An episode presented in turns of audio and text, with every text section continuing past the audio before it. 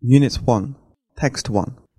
Over the last few decades, the ideal of the rational individual has been attacked from all sides.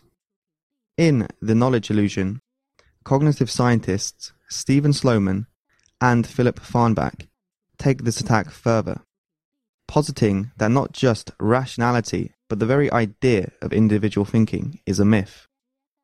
Humans rarely think for themselves, just as it takes a tribe to raise a child, it also takes a tribe to invent a tool, solve a conflict, or cure a disease. No individual knows everything it takes to build a cathedral, an atom bomb, and an aircraft. What gave Homo sapiens an edge over all other animals and turned us into the masters of the planet was not our individual rationality, but our unparalleled ability to think together in large groups.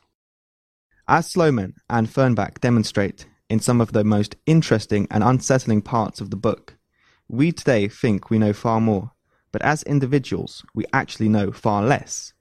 We rely on the expertise of others for almost all our needs. This is the knowledge illusion. It's because we treat knowledge in the minds of others as if it were our own. This is not necessarily bad, though.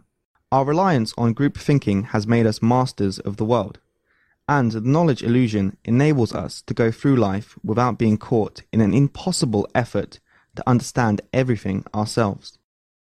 From an evolutionary perspective, trusting in the knowledge of others has worked extremely well for humans.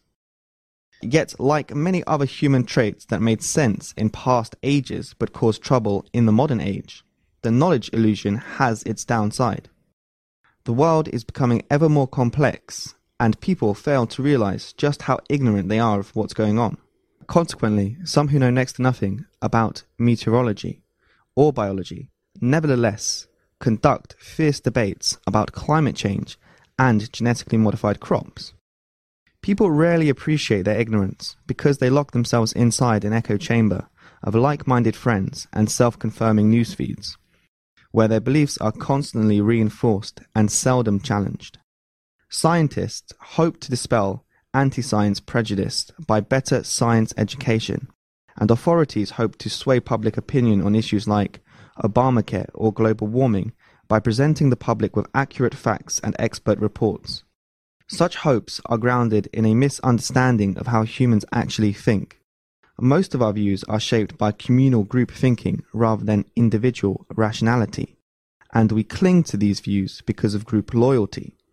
Bombarding people with facts and exposing their individual ignorance is likely to backfire. Most people don't like too many facts, and they certainly don't like to feel stupid. If you think that you can convince Donald Trump of the truth of global warming by presenting him with the relevant facts, think again.